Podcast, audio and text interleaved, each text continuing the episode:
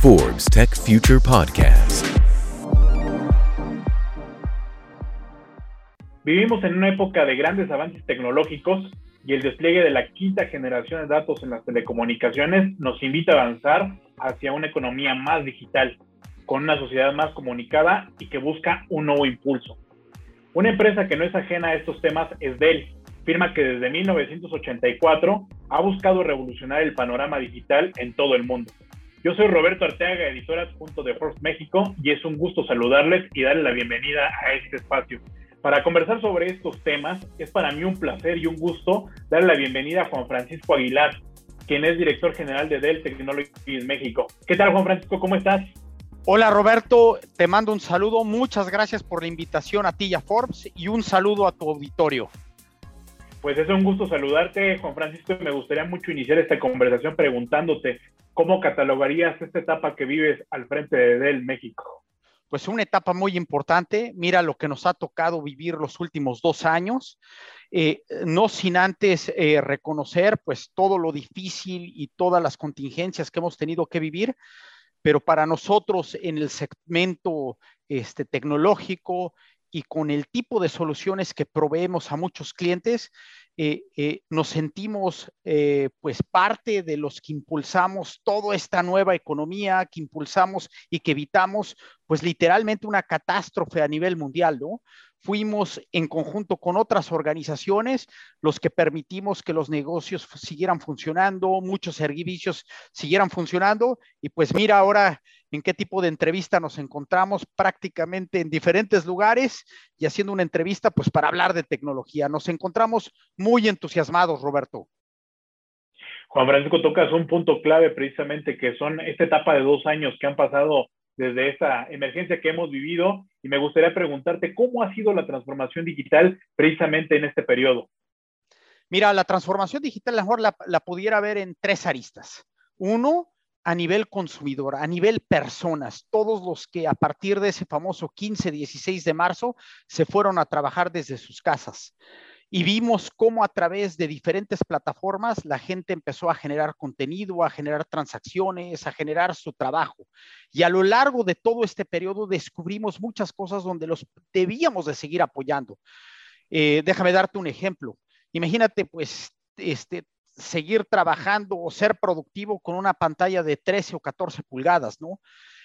Eh, nos abocamos a cómo convertir y transformar esa experiencia del usuario, a que no nada más estuviera conectado, sino tuviera un monitor, otro tipo de cámara, pues para poder generar y se sintiera cómodo trabajando.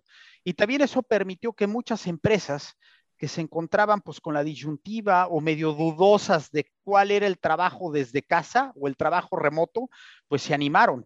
Y yo te lo puedo decir que tenemos muchos clientes en diferentes sectores que dicen, ya probé que sí puedo trabajar bajo objetivos, ya probé que el nivel de productividad aumenta y que inclusive le regreso tiempo a las personas para que puedan hacer muchas otras cosas y por ende pues tener una relación más win-win, ¿no? Entonces, algo importante, la, eh, primera, el primero de los puntos tiene que ver la transformación que vivimos todos, pues trabajando desde casa, ¿no? Ah, ah, obviamente hay eh, diferentes tipos de labores o diferentes tipos de roles que pues sí necesitas esa presencia física. La segunda es todos aquellos negocios que requirieron una transformación en términos de cómo atienden a sus consumidores, a los clientes, a los ciudadanos y cómo cambias esa experiencia digital. Es decir, cómo le hago para poder eh, interactuar con ellos en apps, cómo puedo agilizar ese tipo de intercambio de información, cómo puedo agilizar o transformar la experiencia que le doy al usuario. Y muchos de ellos no nada más fueron en términos de cómo transformo esa experiencia del usuario, sino cómo utilizo los datos que se están generando para tener, como dicen en inglés, los famosos insights y poder reconocer patrones de consumo, poder entender por qué prefieren mi marca o por qué a lo mejor prefieren la de algún competidor y cómo puedo yo construir esa relación uno a uno mucho más cercana basada en todos estos datos que se están generando. Y esas fueron empresas que fueron mucho más allá. Y la tercera, que creo que es un tema muy, muy relevante, si tú abres cualquier página de internet, eh, de noticias o algo, tú vas a ver de una empresa que hackearon o vas a escuchar de alguien que robaron transacciones o alguien que secuestraron la información. La ciberseguridad es gente súper profesional que se dedican precisamente a hackear, a tratar de penetrar los sistemas en teoría que son inviolables, pues para el robo de transacciones, identidad o, por qué no, el secuestro de los sistemas de respaldo, los sistemas productivos. Esa es otra donde estamos trabajando muy fuertemente con las empresas, no nada más en lo que tiene que ver pues la educación o estas capas o esta seguridad perimetral, sino qué debes de hacer en caso de que te secuestren o te roban para poderte, este, pues para poder estar productivamente arriba, ¿no?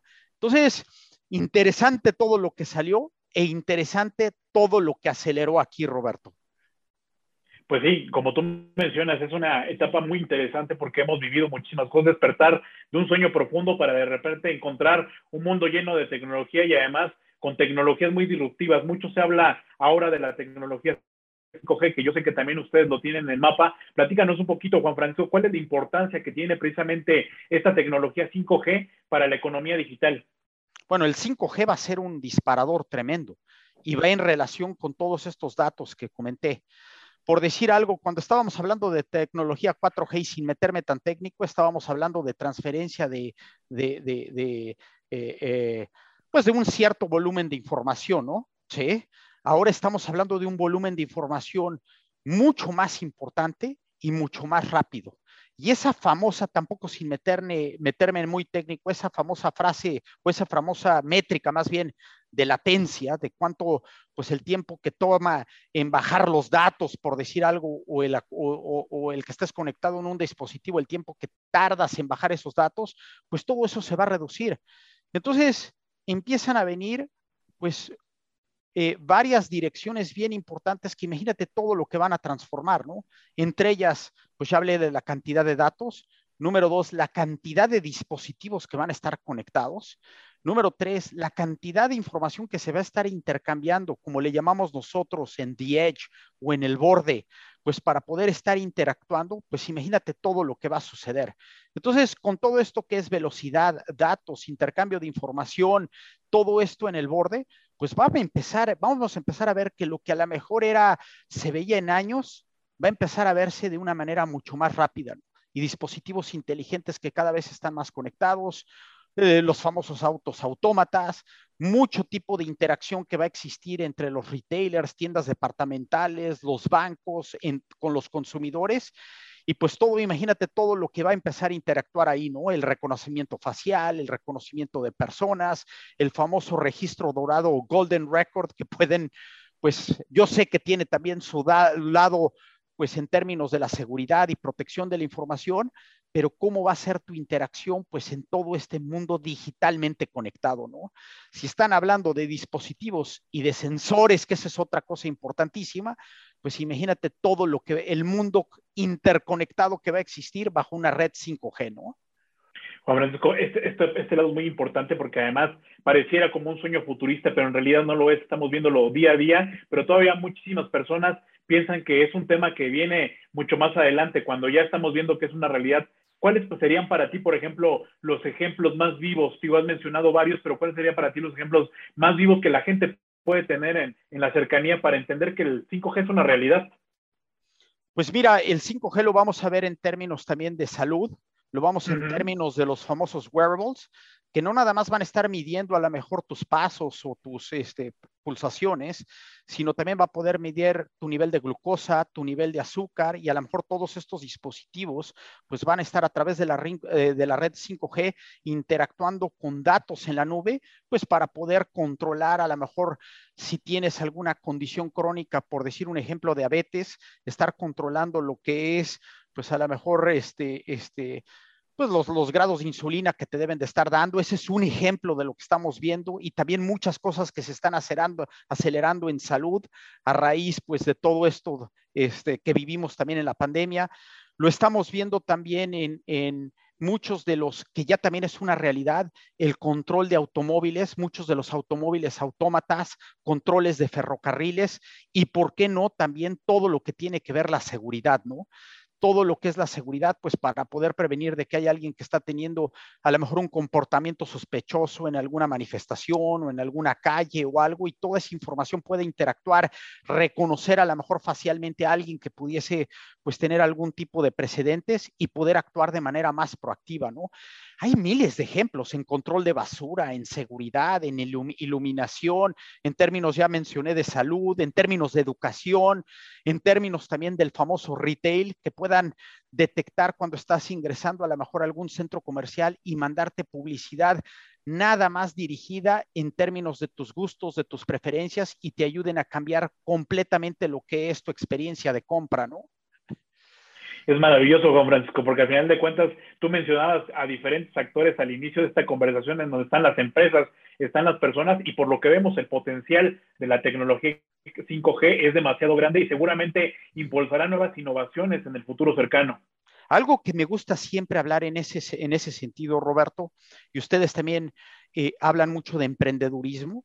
Imagínate este, a ver, y, a lo mejor me transporto unos 10, 12 años hacia atrás.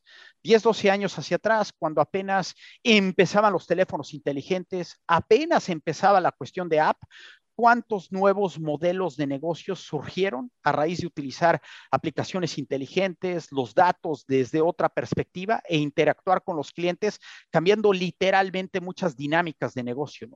Ahora imagínate la oportunidad que va a existir para los emprendedores de desarrollar nuevas dinámicas innovadoras para poder cambiar muchos, pues ahora sí, modelos de negocio que existen a raíz de la utilización de todos estos datos, de la tecnología del Edge, pues de estar intercambiando información en el borde. O sea, yo no me lo puedo imaginar. Y muchas de las pláticas que damos es, porque si te das cuenta, ahorita me comentaste un poco de 5G, yo hablé de los datos, hemos hablado también por aquí de diferentes segmentos o de diferentes industrias, pero empieza a interconectarlo todo porque todo está interconectado, estas tecnologías, la realidad virtual, la realidad este, aumentada, el famoso metaverso, los famosos drones, las famosas 3D printing, todo lo que tiene que ver con las criptomonedas, todo eso prácticamente está enlazado. Y todo esto lo que va a permitir precisamente todas estas innovaciones es una gran velocidad de transformación y de interacción entre diferentes plataformas. Claro, Juan Francisco, además es, es eh, destacable precisamente esta parte que tú mencionas, porque al final de cuentas el proceso de digitalización no es solamente un concepto, sino más bien es la creación de todo un ecosistema que funciona precisamente a partir de esta tecnología. Eh, me gustaría preguntar también esta parte, Juan Francisco, algo que nos emociona. Yo creo que has tocado muy bien el punto de los emprendedores, cómo se han desarrollado. Tenemos muchísimas empresas unicornio que han encontrado precisamente los modelos de negocio a partir de estas tecnologías. ¿Cómo ha sido la transición de México? ¿Cómo hacer sostenible la transición de México hacia las tecnologías como el 5G para que podamos tener pues una economía más desarrollada en el, en el, en el mediano y largo plazo? ¿Cuál sería tu visión sobre cómo hacer sostenible este proceso?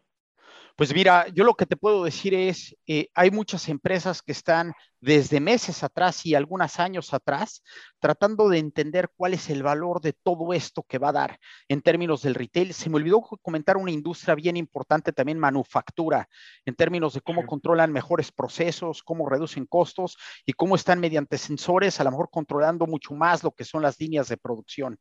Hay empresas que se están en México anticipando a todo esto y que inclusive ya vienen de muchos años atrás utilizando la información de manera estratégica para la toma de decisiones y para estar mucho más cerca de los clientes.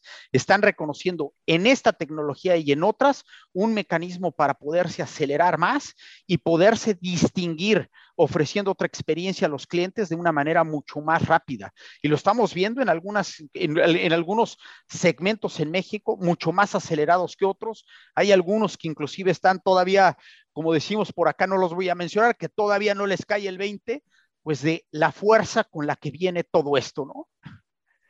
Sí, y lo que tocaba precisamente este punto acerca de la manufactura es bien importante, teniendo que pues México tiene un gran potencial en este sentido en exportar a Estados Unidos, a otros países, pero además entiendo también el contexto histórico, Juan Francisco, las pasadas crisis económicas no habíamos tenido precisamente una tecnología tan, tan fuerte como la que tenemos ahora para desarrollar precisamente nuevas formas o nuevos caminos para regresar a la senda de la recuperación, que es algo muy importante que ustedes también han trabajado. Claro, Y a, lo mejor algún comentario ahí para complementar algo que nos preguntan mucho en Dell en diferentes foros, eh, con universidades privadas, con universidades públicas, es qué debo de estudiar, en qué me debo de enfocar, en qué me debo de distinguir. Y a lo mejor ligado con la parte de emprendedurismo y todas estas nuevas tecnologías, pues viene todo con mucha más relevancia y más que estamos construyendo un país más inclusivo y más diverso, pues cómo incorporamos más mujeres a la fuerza laboral. Todo esto que tiene que ver con el famoso STEAM, ¿no? Y cómo incorporamos desde niños que se sientan cómodos con la tecnología y que a medida que empiezan a desarrollar diferentes o a progresar en sus carreras, lo traigan ahí la parte digital es lo que va a transformar, cómo me vuelvo mejor programando, cómo me vuelvo mejor entendiendo todas estas tecnologías, cómo empiezo a ver sus aplicaciones en el campo, en la industria, en la manufactura, en la medicina, en la educación y qué tipo de creatividad le puedo poner para con estas tecnologías desarrollar nuevos modelos para seguir impulsando, obviamente, el desarrollo económico del país, ¿no? Juan Francisco, en un terreno tan favorable, ¿cuál sería para ti el principal reto a vencer precisamente en este proceso de digitalización o la principal área de oportunidad que tú ves eh, precisamente en este panorama? Bueno, yo creo que una de las más importantes tiene que ver con la conectividad. Obviamente, cómo eh, seguimos trabajando las empresas como nosotros, con los gobiernos federales, los gobiernos estatales y diferentes otro, otro tipo de mecánicas en la comunidad para seguir expandiendo todo lo que es esta red. Es bien, bien importante que todo mundo logre estar conectado, pero por el otro lado, que entienda cómo se utiliza la tecnología en diferentes sectores. Y nosotros, uno de nuestro granito de arena, también lo estamos poniendo, déjame decirte en un ejemplo, en la pequeña y la mediana empresa. En México, pues por ahí a lo mejor te voy a decir desde empresas de dos o tres o cuatro o cinco empleados, existen miles de empresas y cómo las estamos apoyando a ayudarse a digitalizarse de una manera mucho más rápida. Necesitan financiamiento, necesitan consultoría y nosotros en conjunto en Dell, junto con la gran red de canales que tenemos, estamos sentándonos con ellos a ayudarlos a transformarlas, pues para que puedan hacer frente a toda esta transformación digital que es bien, bien importante nuevamente es más del 50% de la fuerza laboral en México está trabajando en pequeñas empresas, por decir un ejemplo. Imagínate lo importante que es apoyarlas digitalmente ahí, ¿no? Y que crezcan digitalmente, ¿no? Sí. Juan Francisco, qué emocionante debe ser precisamente estar trabajando en una empresa que te permite ser un actor pues muy activo dentro de este proceso y me gustaría en esta parte preguntarte cómo te sientes tú de ser uno de los protagonistas junto con Dell dentro de esta transformación digital que precisamente está haciendo historia en este contexto. Nos sentimos muy emocionados pero también a la vez muy, muy comprometidos, porque sabemos que tenemos un rol muy, muy importante un rol no nada más en términos de la transformación digital, sino también cómo ayudamos y apoyamos jóvenes a que nuevamente se sientan emocionados y entusiasmados con todo lo que tiene que ver tecnología y que entiendan cómo puede ser uno de los motores de crecimiento del país y del mundo. Eh, déjame nada más así poner, poner un pequeño, pequeño ejemplo así que me viene en mente y de que es pues parte de lo que nos sentimos muy, muy entusiasmados. ¿no? Hemos, eh, eh, Dell participa a lo largo de los últimos años en diferentes foros de emprendedurismo, donde aprovechan, pues obviamente, la tecnología que nosotros promovemos, como es la eh, tecnología de multinube, la seguridad, las, las, laptops, las PCs, este, los servidores, todo ello. Pero la cantidad de ideas que están saliendo de cómo solucionar muchos problemas graves o críticos que tenemos, te entusiasma y te das cuenta de decir, bueno, si estas ideas han salido con todos los retos que hemos tenido hasta ahora, imagínate lo que viene. Entonces, nosotros como empresa de tecnología, que no nada más estamos como espectadores, sino somos protagonistas de lo que se está generando en todo este cambio y con todas estas nuevas ideas e innovaciones que vienen, pues imagínate qué entusiasmados nos sentimos, ¿no? Maravilloso, Juan Francisco. En la recta final de esta conversación me gustaría preguntarte cuál es el mensaje final que le enviarías precisamente al público de Forbes, que seguramente estará muy entusiasmado después de escucharte. Pues mira, eh, yo creo, yo creo, y hemos, hemos hecho diferentes encuestas a lo largo de estos tres, cuatro años, encuestas de cómo se ve la educación del futuro, educación de cómo se ve la economía del futuro, eh, eh, encuestas de cómo se ve la medicina del futuro.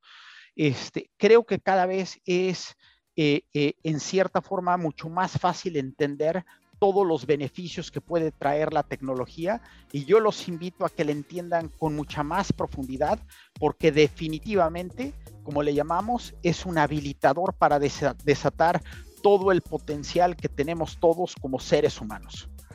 Francisco Aguilar, director general de Dell Technologies México. De verdad, ha sido un placer acompañarte en este viaje por el presente y por el futuro de lo que nos espera de la mano de la tecnología. Agradecer también pues esta experiencia desde Dell con el público de Forbes. Muchísimas gracias por la invitación, Roberto, y a todo tu auditorio y a toda tu audiencia aquí de Forbes. Es un placer participar con ustedes. Muchísimas gracias, Juan Francisco. Pues yo soy Roberto Arteaga, director adjunto de Forbes México, y les agradezco el favor de su atención. Les recuerdo que tenemos una cita en las plataformas de esta publicación para continuar con la conversación. Hasta la próxima. Forbes Tech Future Podcast.